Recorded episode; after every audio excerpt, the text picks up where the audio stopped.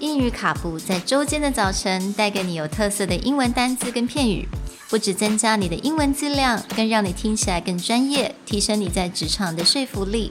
英语卡布早晨一杯知识加倍，English cappuccino, your morning cup of knowledge. Good morning, everyone, Good morning. and welcome to the last day of our week on contain and include. We're going to finish up the week with the word comprise.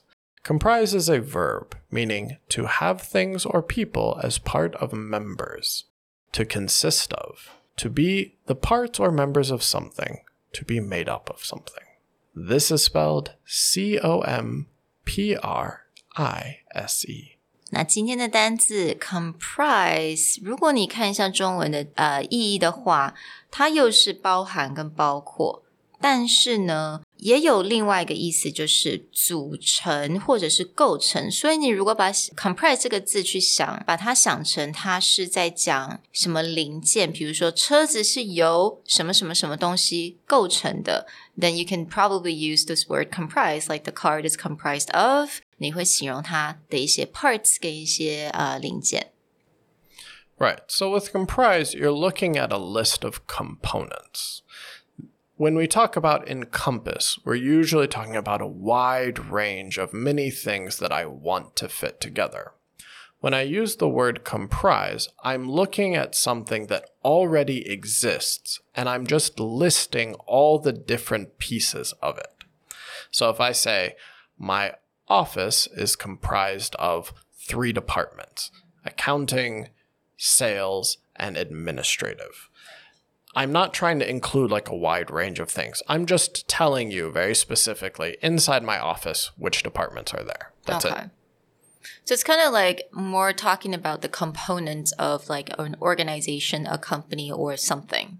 Right. So anytime that you want to make a list of what's included in something. So I might say Sherry's closet is comprised of only three colors black, white, and navy.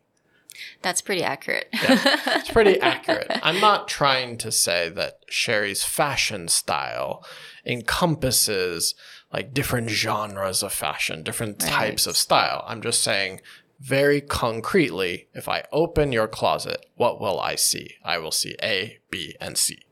That's a very good way to think about this. 我觉得对我来讲，想 comprise，你就直接想一个车子好了，它的零件是什么，它的 parts 是什么，我觉得就比较快。我们这一个整个礼拜都在讲这些不同的单字嘛，那所以 comprise 它真的是比较着重在于你在讲这些基本的构造，不管它是一个什么团体呀、公司啊，或者是一个一个物一个物件。它的构造是什么？So comprise 它比较 specifically 是用在这个地方上面。 Right. This is a really clear synonym for include.